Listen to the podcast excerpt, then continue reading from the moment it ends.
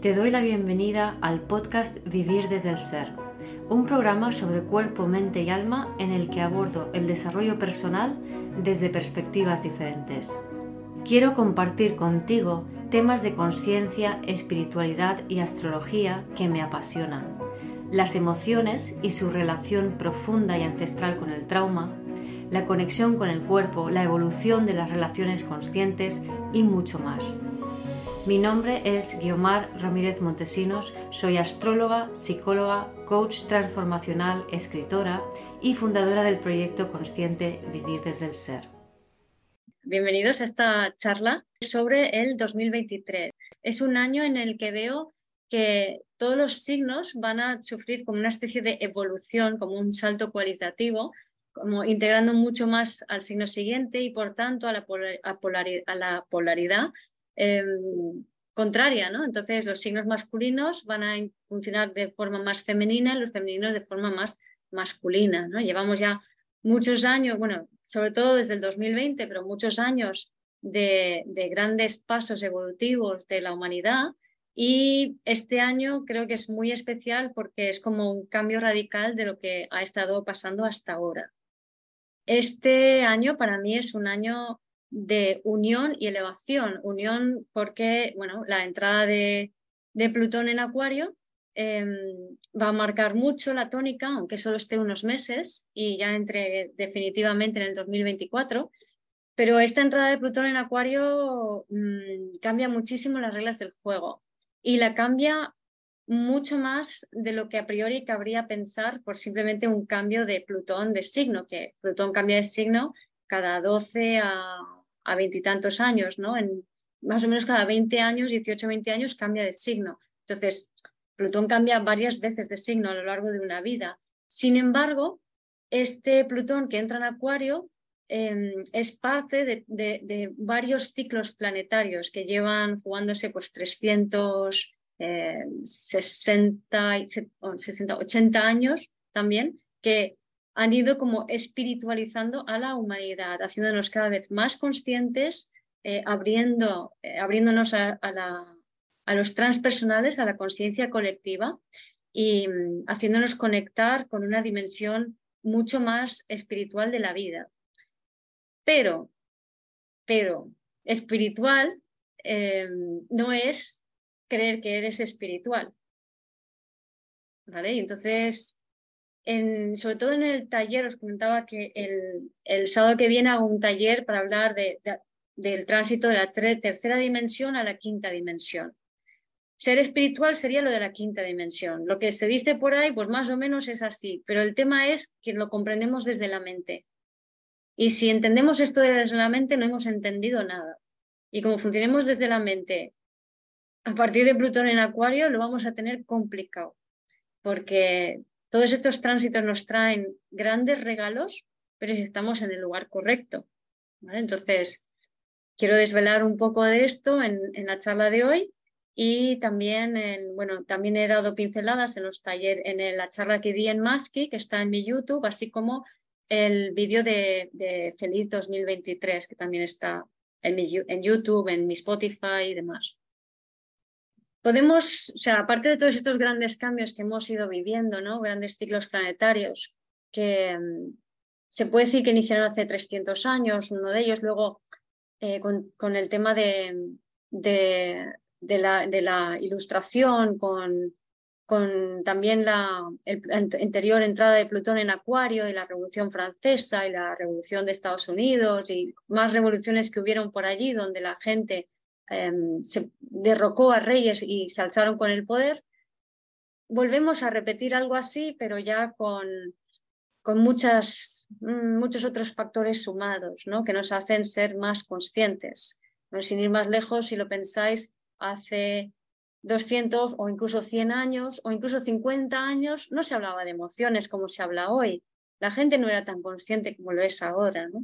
Entonces, hemos cambiado mucho en, el año 40 creo que es, em, Neptuno y Plutón eh, comenzaron su baile juntos, que están separados por un sextil durante 100 años más o menos, mm, con un orbe de 10 grados. Y, este Neptuno-Plutón habla del poder de lo espiritual, pero también el poder de los medios de comunicación y del poder de, que, de que somos fácilmente manipulables por opiniones, por medios y demás, ¿no? Entonces, puede, todos los tránsitos nos pueden llevar a lo más bajo y a lo más elevado, y de eso depende de nuestro grado real de conciencia, ¿no?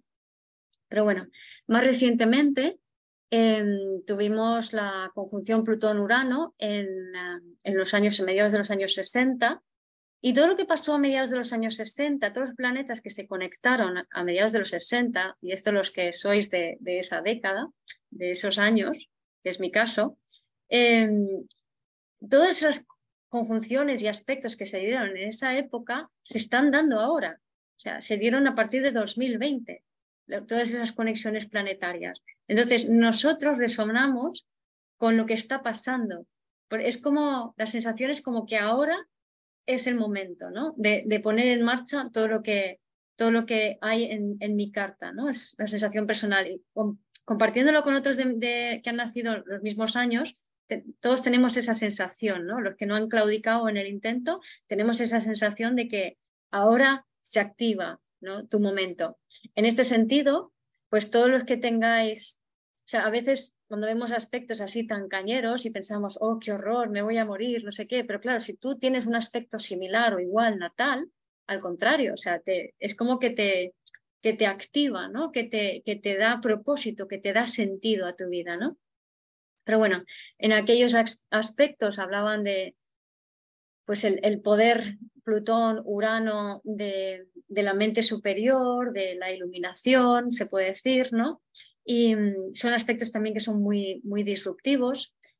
Y lo dicho, en el 2020 los mismos planetas empiezan a juntarse de otra manera, ¿no? Tenemos eh, de entrada en la famosa gran conjunción con Saturno, Júpiter, Plutón en Capricornio, que es como los tres jueces juntos en el, en el signo que tiene que ver con el patriarcado, como el juicio final del patriarcado, ¿no? Y luego ya cosas que pasan en el cero grado de Acuario, ¿no? Pues Júpiter y Saturno se juntan, ¿no? Como vamos a crear una nueva sociedad.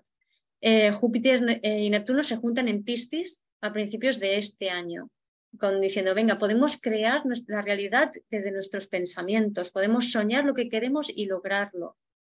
O si no, nos creamos burbujas que acaban pinchándose y cayendo. si no podemos sostener eso.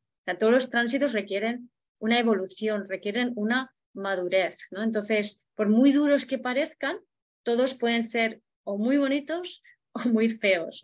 Hay algunos que son más o menos, pero mm, para mí no hay como algo terrible. ¿no? Pesado, sí, cuando tenemos mucho escorpio puede ser un poco pesado, cuando tenemos mucho planeta retrógrado puede ser un poco pesado, que es todo lo que ha estado pasando este año con el nodo sur en escorpio. Em, planetas retrógrados nos han sido muy pesados este año, han, ido, han ralentizado todo mucho, entonces es como que nos tenemos que quedar ahí en ello. ¿no? Em, más cosas han pasado, pues está la cuadratura Saturno-Urano del 21 y del 22, que nos llevan a una individuación real. Saturno es regente de Capricornio, en su versión más elevada es conciencia, es em, aprendizaje, es la capacidad de sostener. Urano es tu singularidad, tu individualidad, tu inspiración, lo que te hace único y original, ¿no? Entonces, puedes ser vibrando bajo el conflicto entre lo nuevo y lo viejo, pero vibrando alto es tu propia singularidad. ¿no? Y siempre como es adentro es afuera, o sea, los conflictos que vemos externamente simplemente están reflejando algo interno. ¿no? También tuvimos la Venus Star Point en Libra, eh, además de Venus y Marte conjuntándose durante mucho tiempo, a principios de año, en el cero grado de, pasando de Capricornio y pasando por el cero grado de Acuario en conjunción partil, si mal no recuerdo. ¿no?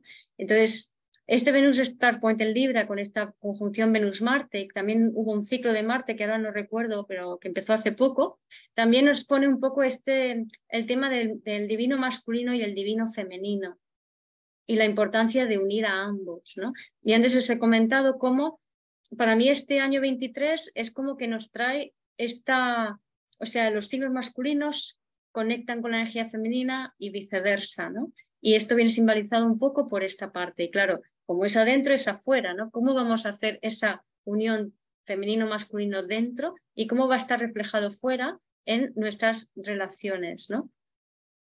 Luego em, tenemos, eh, bueno, las claves, quería darles una pincelada